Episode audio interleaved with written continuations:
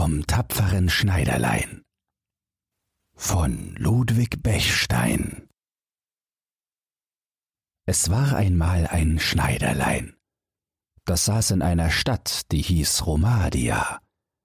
Das hatte auf eine Zeit, da es arbeitete, einen Apfel neben sich liegen. Darauf setzten sich viele Fliegen, wie das Sommerszeiten so gewöhnlich, die angelockt waren von dem süßen Geruch des Apfels. Darob erzürnte sich das Schneiderlein, nahm einen Tuchlappen, den es eben wollte in die Hölle fallen lassen, schlug auf den Apfel und befand im Hinsehen, dass damit sieben Fliegen erschlagen waren.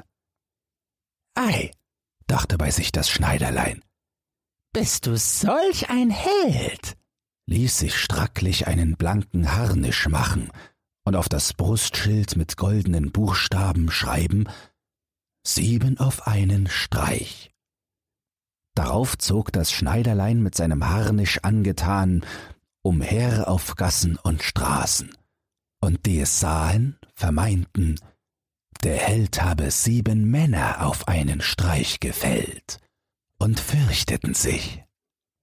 Nun war in demselben Lande ein König, dessen Lob weit und breit erschallte. Zudem begab sich der faule Schneider, der gleich nach seiner Heldentat Nadel, Schere und Bügeleisen an den Nagel gehangen, trat in den Hof des Königspalastes, legte sich alldort in das Gras und entschlief. Die Hofdiener, so aus und eingingen, den Schneider in dem reichen Harnisch sahen und die Goldschrift lasen, verwunderten sich sehr, was doch jetzt zu Friedenszeiten dieser streitbare Mann an des Königs Hof tun wolle. Er deuchte sie ohne Zweifel ein großer Herr zu sein. Des Königs Räte, so den schlafenden Schneider gleichfalls gesehen, taten solches Sir Majestät ihrem allergnädigsten König zu wissen, mit dem untertänigsten Bemerken, dass, so sich kriegerischer Zwiespalt erhebe, dieser Held ein sehr nützlicher Mann werden und dem Lande gute Dienste leisten könne. Dem König gefiel diese Rede wohl, sandte alsbald nach dem geharnischten Schneider und ließ ihn fragen, ob er Dienste begehre. Der Schneider antwortete, eben deshalb sei er hergekommen, und bäte die königliche Majestät, wo höchst dieselbe ihn zu brauchen gedächte, ihm allergnädigst Dienste zu verleihen. Der König sagte dem Schneiderlein Dienste zu, verordnete ihm ein stattliches Zimmer und gab ihm eine gute Besoldung, von der es, ohne etwas zu tun, herrlich und in Freuden leben konnte. Da währte es nicht lange Zeit, so wurden die Ritter des Königs, die nur eine karge Löhnung hatten, dem guten Schneider Gram, und hätten gern gewollt, dass er beim Teufel wäre, fürchteten zumal, wenn sie mit ihm uneins würden, möchten sie ihm nicht sattsam Widerstand leisten, da er ihrer sieben Allwege auf einen Streich totschlagen würde. Sonsten hätten sie ihn gern ausgebissen, und so sannen sie täglich und stündlich darauf, wie sie doch von dem freislichen Kriegsmann kommen möchten. Da aber ihr Witz und Scharfsinn etwas kurz zugeschnitten war, wie ihre Röcklein, so fanden sie keine List, den Helden vom Hofe zu entfernen. Und zuletzt wurden sie Rates miteinander, alle zugleich vor den König zu treten und um Urlaub und Entlassung zu bitten. Und das taten sie auch. Als der gute König sah, dass alle seine treuen Diener um eines einzigen Mannes willen ihn verlassen wollten, ward er traurig, wie nie zuvor, und wünschte, dass er den Helden doch nie möge gesehen haben, scheute sich aber doch, ihn hinwegzuschicken, weil er fürchten musste, dass er samt all seinem Volk von ihm möchte erschlagen, und hernach sein Königreich von dem stracklichen Krieger möchte besessen werden. Da nun der König in dieser schweren Sache Rat suchte, was doch zu tun sein möge, um alles gütlich abzutun und zum Besten zu lenken, so ersann er sich letztlich eine List, mit welcher er vermeinte, des Kriegsmannes, den niemand für einen Schneider schätzte, ledig zu werden und abzukommen. Er sandte sogleich nach dem Helden und sprach zu ihm, wie er, der König, wohl vernommen, dass ein gewaltigerer und stärkerer Kampfheld auf Erden nimmer zu finden sei, denn er, der Schneider. Nun hausten im nahen Walde zwei Riesen, die täten ihm aus der Maßen großen Schaden, mit Rauben, Morden, Sengen und Brennen im Lande umher, und man könne ihnen weder mit Waffen noch sonst wie beikommen, denn sie erschlügen alles. Und so er sich's nun unterfangen wolle, die Riesen umzubringen, und brächte sie wirklich um, so solle er des Königs Tochter zu ehelichen Gemahlen und das halbe Königreich zur Aussteuer erhalten. Auch wolle der König ihm hundert Reiter zur Hilfe gegen die Riesen mitgeben. Aus dieser Rede des Königs ward dem Schneiderlei ganz wohl zumute und deuchte ihm schön, dass es sollte eines Königs Tochtermann werden und ein halbes Königreich zur Aussteuer empfangen. Sprach daher kecklich, er wolle gern dem König, seinem allergnädigsten Herrn, zu Diensten stehen und die Riesen umbringen und sie wohl ohne Hilfe der hundert Reiter zu töten wissen. Darauf verfügte er sich in den Wald, hieß die hundert Reiter, die ihm auf des Königs Befehl dennoch folgen mussten, vor dem Walde warten, trat in das Dickicht und lugte umher, ob er die Riesen irgendwo sehen möchte. Und endlich, nach langem Suchen, fand er sie beide, unter einem Baume schlafend und also schnarchend, dass die Äste an den Bäumen wie vom Sturmwind gebogen hin und her rauschten. Der Schneider besann sich nicht lange, las schnell seinen Busen voll Steine, stieg auf den Baum, darunter die Riesen lagen, und begann, den einen mit einem derben Steine auf die Brust zu werfen, davon der Riese alsbald erwachte, über seinen Mitgesellen zornig ward und fragte, warum er ihn schlüge. Der andere Riese entschuldigte sich bestens, so gut er's vermochte, dass er mit Wissen nicht geschlagen, es müsse denn im Schlafe geschehen sein. Da sie nun wieder entschliefen, fasste der Schneider wieder einen Stein und warf den andern Riesen, der nun auffahrend über seinen Kameraden sich erzürnte und fragte, warum er ihn werfe, der aber nun auch nichts davon wissen wollte.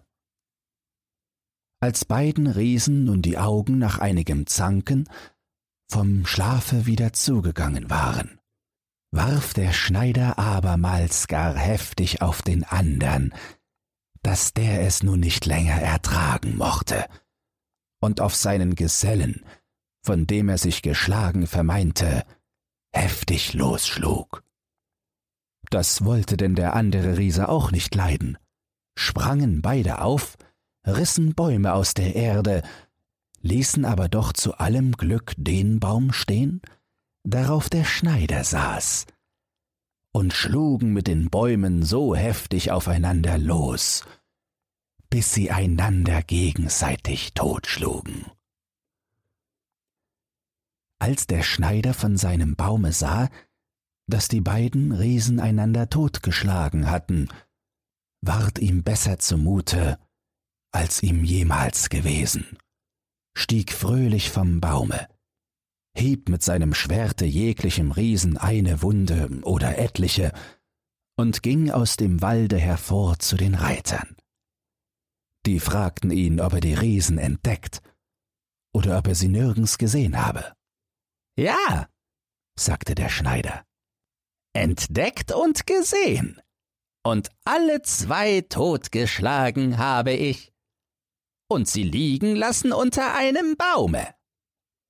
Das war den Reitern verwunderlich zu hören, konnten und wollten's nicht glauben, dass der eine Mann so unverletzt von den Riesen sollte gekommen sein und sie dazu noch totgeschlagen haben, ritten nun selbst in den Wald, dies Wunder zu beschauen, und fanden es also, wie der Schneiderlein gesagt hatte. Darob verwunderten sich die Reiter gar sehr und empfanden einen grauslichen Schrecken, ward ihnen auch noch übler zumute denn vorher, da sie fürchteten, der Sieger würde sie alle umbringen, wenn er ihnen Feind würde, ritten heim und sagten dem König an, was geschehen. Da nun der Schneider zum Könige kam, seine Tat selbst anzeigte und die Königstochter samt dem halben Königreich begehrte, gereute den König sein Versprechen, das er dem unbekannten Kriegsmann gegeben, gar übel. Denn die Riesen waren nun erwürgt und konnten keinen Schaden mehr tun, dachte darüber nach, wie er des Helden mit Fug abkommen möchte, und war nicht im mindesten gesonnen, ihm die Tochter zu geben. Sprach der Herr zum Schneider, wie er in einem andern Walde leider noch ein Einhorn habe, das ihm sehr großen Schaden tue an Fischen und Leuten. Dasselbe solle er doch auch noch fangen, und so er dieses vollbringe, wolle der König ihm die Tochter geben. Der gute Schneider war auch das zufrieden, nahm einen Strick, ging hin zu jenem Walde, allwo das wilde Einhorn hauste, und befahl seinen Zugeordneten, draußen vor dem Walde zu warten, er wolle allein hineingehen und allein die Tat bestehen, wie er die gegen die zwei Riesen auch allein und ohne andere Hilfe bestanden. Als der Schneider eine Weile im Walde umherspaziert war, ersieht er das Einhorn, das gegen ihn daherrennt mit vorgestrecktem Horn und will ihn umbringen.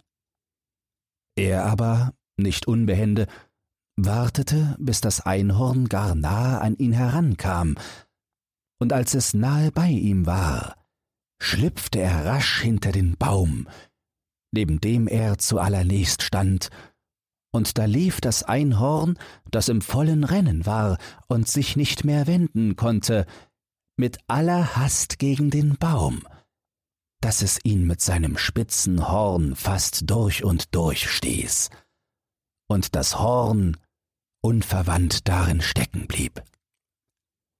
Da trat der Schneider, als er das Einhorn am Baume fest zappeln sah, hervor, schlang ihm den mitgenommenen Strick um den Hals, band es an den Baum vollends fest, ging heraus zu seinen Jagdgesellen und zeigte ihnen seinen Sieg über das wilde Einhorn an. Darauf ging das Schneiderlein zum König tat demütiglich Meldung von der glücklichen Erfüllung des königlichen Wunsches und erinnerte bescheidentlich an das königliche zweimalige Versprechen. Darob ward der König über die Maßen traurig, wusste nicht, was zu tun sei, da der Schneider der Tochter begehrte, die er doch nicht haben sollte, und begehrte noch eins an den Kriegsmann. Dieser solle nämlich auch das grausame Wildschwein, das in einem dritten Walde liefe und alles verwüste, einfangen, und so er auch dieses vollbringe. Dann wolle der König ihm die Tochter ohne allen Verzug geben, wolle ihm auch seine ganze Jägerei zur Hilfe beiordnen. Der Schneider zog, nicht sonderlich erbaut von des Königs abermaligen Begehren, mit seinen Gesellen zum Walde hinaus und befahl ihnen, als der Forst erreicht war, draußen zu bleiben. Des waren die Jäger gar herzlich froh und zufrieden, denn das Wildschwein hatte sie schon öfter dermaßen empfangen, dass ihrer viele das Wiederkommen auf immer vergessen hatten und sie alle nicht mehr begehrten, ihm nachzustellen, dankten daher dem Schneider sehr aufrichtig, dass er sich allein in die Farnes wage und sie in Numero sicher dahinten lasse. Der Schneider war noch nicht lange in den Wald getreten, so wurde das Wildschwein seiner ansichtig und stürzte auf ihn zu, mit schäumendem Rachen und wetzenden Hauern, und wollte ihn gleich zu Boden rennen, so dass sein Herz erzitterte und er sich schnell nach Rettung umsah. Da stand zum Glück eine alte verfallene Kapelle in dem Wald, darin man vor Zeiten Ablass geholt. Und da der Schneider nahe dabei stand und die Kapelle ersah, sprang er mit einem Satz hinein, aber auch der Türe gegenüber mit einem Luftsprung durch ein Fenster, darin keine Scheiben mehr waren, wieder heraus. Und alsbald folgte ihm die Wildsau, die nun in der Kapelle rumorte. Der Schneider aber lief flugs um das Häuslein herum, witschte vor an die Türe, warf sie eilends zu und versperrte so das grausame Gewild in das Kirchlein, ging dann hin zu den Jagdgesellen, zeigte ihnen seine Tat an, die kamen hin, befanden die Sache also wahr und richtig und ritten heim, mit großer Verwunderung dem König Bericht erstattend. Ob nun die Nachricht vom abermaligen glückhaften Sieg des heldenhaften Kriegsmannes den König mehr froh oder mehr traurig gemacht, das mag ein jeglicher selbst mit geringem Verstand leichtlich ermessen, denn der König musste nun dem Schneider die Tochter geben, oder fürchten, dass dieser seine Heldenkraft, davon er drei so erstaunliche Proben gegeben, gegen ihn selber wenden dürfte. Doch ist wohl zweifelsohne, hätte der König vollends gewusst, dass der Held ein Schneider wäre, so hätte er ihm lieber einen Strick zum Aufhenken, denn seine Tochter geschenkt. Ob nun aber der König, einem Manne ohne Herkunft und ohne Geburt, außer der von seiner Mutter, seine Tochter mit kleiner oder mit großer Bekümmernis, gern oder ungern gebe, danach fragte das Schneiderlein gar wenig oder gar nicht. Genug, er war stolz und froh, des Königs Tochtermann geworden zu sein. Also wurde die Hochzeit nicht mit allzu großer Freudigkeit von königlicher Seite begangen. Und aus einem Schneider war ein Königseidam geworden. Ja, ein König. Als eine kleine Zeit vergangen war, hörte die junge Königin, wie ihr Herr und Gemahl im Schlafe redete und vernahm deutlich die Worte Knecht, mache mir das Wams, flicke mir die Hosen, spute dich, oder ich schlage dir das Ellenmaß über die Ohren. Das kam der jungen Königsgemahlin sehr verwunderlich vor, merkte schier, dass ihr Gemahl ein Schneider sei, zeigte das ihrem Herrn und Vater an und bat ihn, er möge ihr doch von diesem Manne helfen. Solche Rede durchschnitt des Königs Herz, dass er habe seine einzige Tochter einem Schneider antrauen müssen, tröstete sie auf das Beste und sagte, sie solle nur in der künftigen Nacht die Schlafkammer öffnen. So sollten vor der Türe etliche Diener stehen, und wenn sie wieder solche Worte vernehmen, sollten diese Diener hineingehen und den Mann geradezu umbringen. Das ließ sich die junge Frau gefallen und verhieß also zu tun. Nun hatte der König aber einen Waffenträger am Hofe, der war dem Schneider hold und hatte des Königs untreue Rede gehört verfügte sich daher eilend zu dem jungen König und eröffnete ihm das schwere Urteil, das über ihn soeben jetzt ergangen und gefällt war, und bat ihn, er möge seines Leibes sich nach besten Kräften wehren. dem sagte der Schneiderkönig ob seines Warnens großen Dank, und er wisse wohl, was in dieser Sache zu tun sei.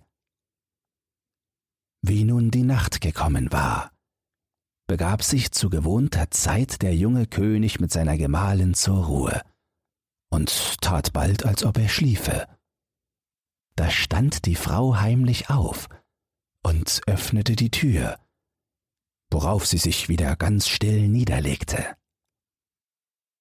Nach einer Weile begann der junge König wie im Schlafe zu reden, aber mit heller Stimme, dass die draußen vor der Kammer es wohl hören konnten.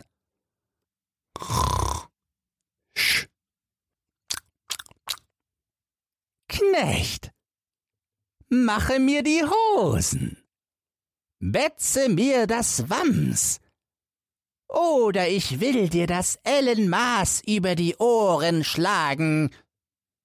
Ich hab sieben auf einen Streich totgeschlagen.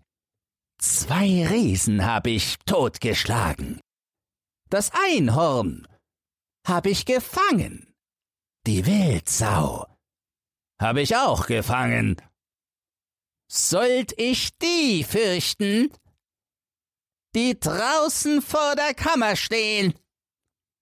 Als die vor der Kammer solche Worte vernahmen, so flohen sie nicht anders, als jagten sie tausend Teufel. Und keiner wollte der sein, der sich an den Schneider wagte. Und so war und blieb das tapfere Schneiderlein ein König. All sein Lebtag und bis an sein Ende. Wenn dir dieses Hörbuch gefallen hat, dann teile es oder lass eine Podcast-Bewertung da. Zudem hast du die Möglichkeit, unter den Shownotes bei Spotify anhand von Umfragen und Kommentaren mitzubestimmen, wohin es mit diesem Podcast gehen soll. Du hast Lob, Kritik oder einen Textwunsch, dann lass es mich wissen. Doch nun viel Spaß beim nächsten Hörbuch und eine geruhsame Nacht.